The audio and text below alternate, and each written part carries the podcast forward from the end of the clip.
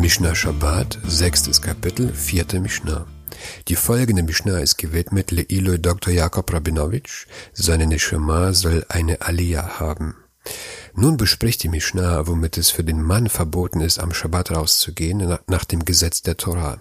Am Ende spricht die Mishnah wieder über die Frauen sagt die Mishnah, Lo Haish, der Mann darf nicht ausgehen auf eine öffentliche Straße, Lo Basaif velo Bakeshet, nicht mit einem Schwert, nicht mit einem Bogen, Velo Batris, velo Be'ala, velo Baromach, nicht mit einem dreieckigen oder runden Schild oder einem Spieß.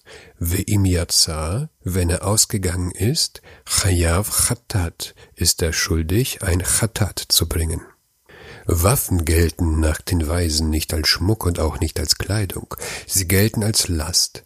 Wer sie am Schabbat trägt, muss ein Sündopfer bringen. Dagegen gelten Panzer, Helm und Beinschienen als Kleidung, nur haben die Weisen diese Kleidung am Schabbat verboten. Rabbi Eliezer Omer, Rabbi Eliezer sagt, Tachschitinhenlo, sie sind doch Schmuck. Rabbi Eliezer sagt, dass Waffen Schmuck seien.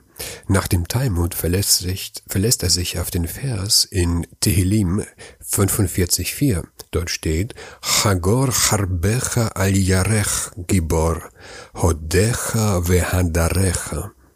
Gürte dein Schwert um deine Hüfte, du Held, deine Hoheit und deine Pracht. Hier wird das Schwert als Hoheit und Pracht bezeichnet, also muss es Schmuck sein, und demnach darf man es am Schabbat tragen.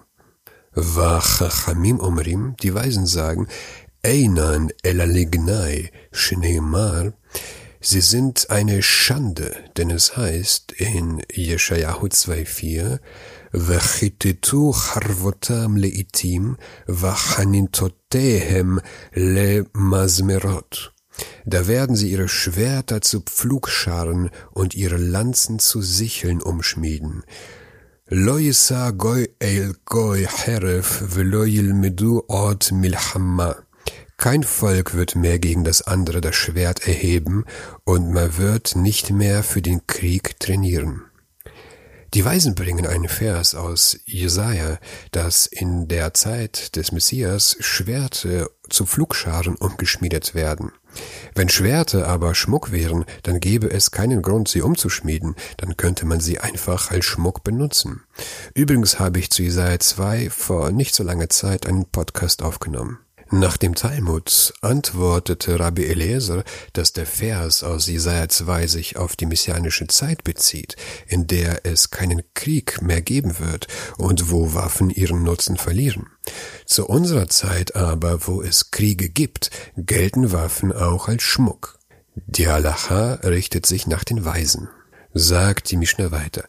Birit Tehora. Das Knieband ist rein. Kniebänder halten die Strümpfe fest, damit diese nicht fallen. Diese Kniebänder können nicht unrein werden, weil sie nicht dem Menschen direkt dienen, sondern nur den Strümpfen. Ein Gefäß kann nur Unreinheit aufnehmen, wenn es für den Menschen selbst eine Bestimmung hat. Dagegen sind die Kniebänder kein Schmuck und dienen nicht dem Menschen selbst, sondern nur für etwas anderes, nämlich für das Halten der Strümpfe.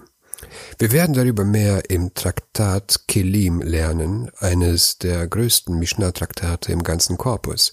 Vielleicht kommen wir dahin in gut 10 bis 20 Jahren, wenn wir alles chronologisch durchlernen. Sagt die Mishnah weiter. V'yutzin Baba Shabbat. Man darf am Shabbat damit ausgehen. Weil das Knieband die Strümpfe hält, wird es selbst als Kleidung betrachtet. Kevalim Tmein. Die Schrittkettchen sind unrein. Was sind Schrittkettchen?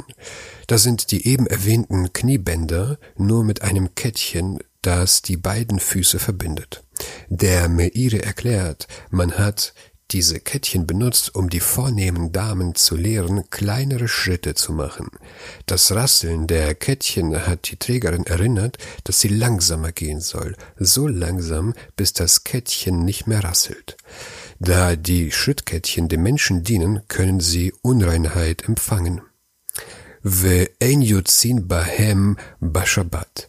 Und man darf nicht am Schabbat damit ausgehen. Weil die Schrittkettchen aus Silber oder anderen Metallen gemacht sind, gelten sie als Schmuck. Die Frau könnte sie abziehen und ihrer Freundin zeigen, was dafür dazu führen könnte, dass sie die Kettchen zwei Meter weit im öffentlichen Gebiet trägt und so Schabbat bricht.